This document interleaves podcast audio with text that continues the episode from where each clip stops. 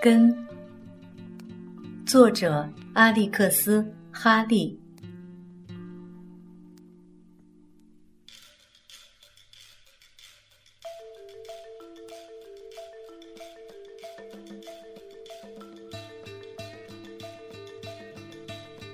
第五章。现在越来越经常的听到从全村各处传来的女人尖利的哭声了。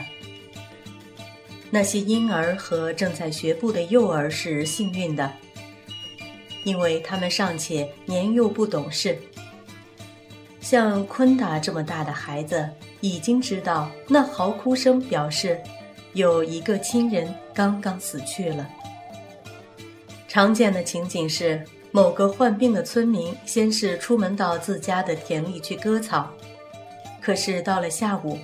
便被放到了一张小公牛的皮上，一动不动地躺着，被人们抬回了村子。疾病的侵袭开始使有些成年人腿部变得肿胀，还有些人发烧，一会儿浑身大量的出汗，一会儿又冷得直发抖。所有孩子的胳膊上或腿上都有局部的肿胀。并且肿胀的面积在迅速扩大，疼痛不已。接着，肿胀的部位就会破皮裂开口子，溢出一些粉红色的液体。不久，溢出的东西变成了又浓又黄的，并伴有恶臭的脓液，引来嗡嗡的苍蝇。昆大腿上那块较大的溃烂了的创口。使得他有一天在奔跑时疼得摔了一跤，这一跤跌得很重，直摔得他头晕目眩，在那儿直嚷嚷，脑门上流出了血，是他的小伙伴们把他扶起来的。当时冰沙和奥莫若都下地干活去了，他们只得把他送到雅尼莎奶奶那里。雅尼莎奶奶也已有好几天没去幼儿室了。他看上去很虚弱，那张黑色的脸憔悴的变了形。他躺在一张小竹床上，盖着一块小公牛皮，身上直冒汗。当他一看见昆大的样子时，赶快就跳下床来，替他擦去脑门上的血，紧紧地搂着他，同时又吩咐其他的孩子赶紧去替他捉一些克勒拉鲁蚂蚁来。等他们回来后，亚尼莎奶奶把昆达皮肤上裂痕的边缘紧紧地压挤在一起，然后把一只只挣扎着的、用力向前拱的蚂蚁贴到他伤口中。当一只蚂蚁奋力地把它那强壮的螯钳住伤口裂痕两边的皮肉时，他便灵巧地扯下了蚂蚁的身体，只把头部留在那里。这样。靠一只只蚂蚁把伤口缝合了起来。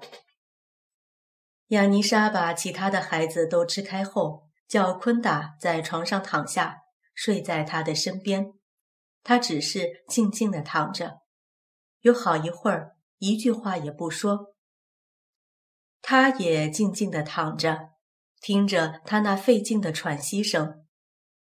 然后，亚尼莎奶奶。对着床边书架上的一堆书打了个手势，她缓慢的、轻声的给昆达讲了更多的关于他祖父的故事。指着那些书，他说：“就是他祖父的。”亚尼莎奶奶讲到，在卡拉巴昆达肯特三十五岁的时候，他的老师，一位马若布特派大师赐福于他。使他成了一位圣者。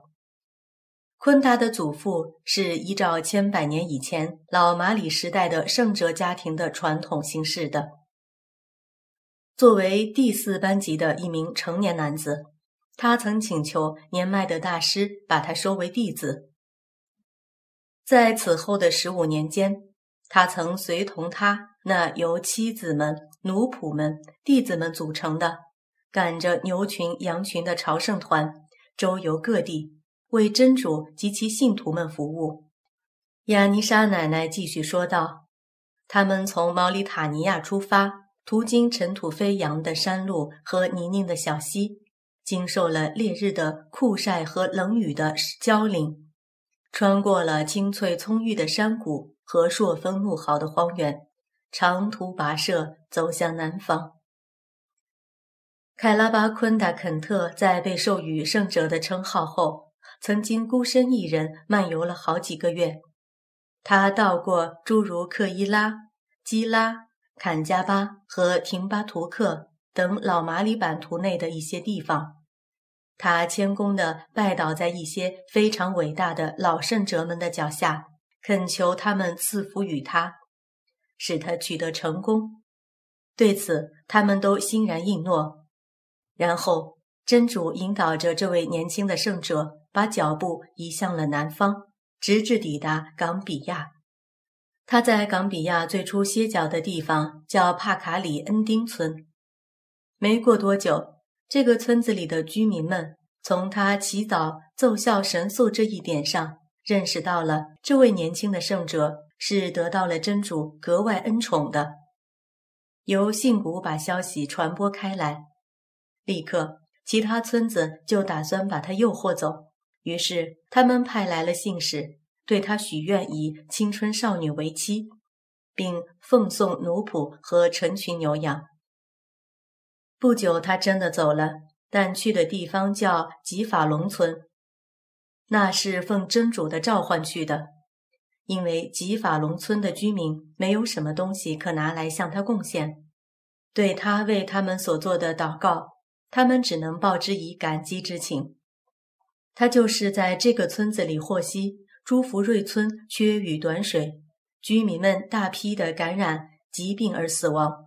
因此，亚尼莎奶奶接着说道：“他到最后来到了朱福瑞村，他在那里不停地祈祷了五天，直至真主赐下一场大雨，才拯救了全村。”统治着冈比亚的这一区域的巴拉国王。在了解到昆达的祖父的伟大功绩后，亲自把一位精选出来的处女赠给了这位年轻的圣者，她变成了他的第一个妻子。她叫希伦。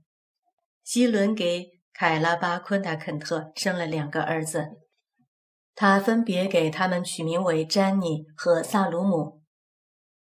讲到这里，亚尼莎奶奶从小竹床上坐了起来。她两眼闪耀着光芒，又说道：“就在那个时候，他遇到了在狂欢会上跳舞的雅尼莎。当时我才十五岁。”他咧开嘴笑着，露出了他那已经没有了牙齿的牙龈。他看着昆达说道：“他选择第二个妻子时，可不再需要国王了。你的爸爸奥莫若。”就是从我的肚子里生出来的。那天夜里，昆达回到他母亲的茅屋里以后，躺了好长一会儿也没睡着，满脑子里都在想着亚尼莎奶奶跟他讲的那些事。昆达过去也曾听说过有关他的圣者祖先如何做祷告拯救了全村。以及后来真主又如何把他召回天庭等一些事，但他从不知道这个人就是他爸爸的爸爸。奥莫若对这个人的熟悉，就像他自己熟悉奥莫若一样，而雅尼莎奶奶就是奥莫若的妈妈，就像冰沙是他自己的妈妈一样。所有这一切，他到现在才真正明白了过来。将来总有一天，他自己也将找一个女人，就像冰沙那样，为他生一个他自己的儿子，然后那个儿子又会……他翻了个身，闭上了眼睛，昆达就这样，伴随着这些萦回在脑海中的想象，逐渐进入了睡乡。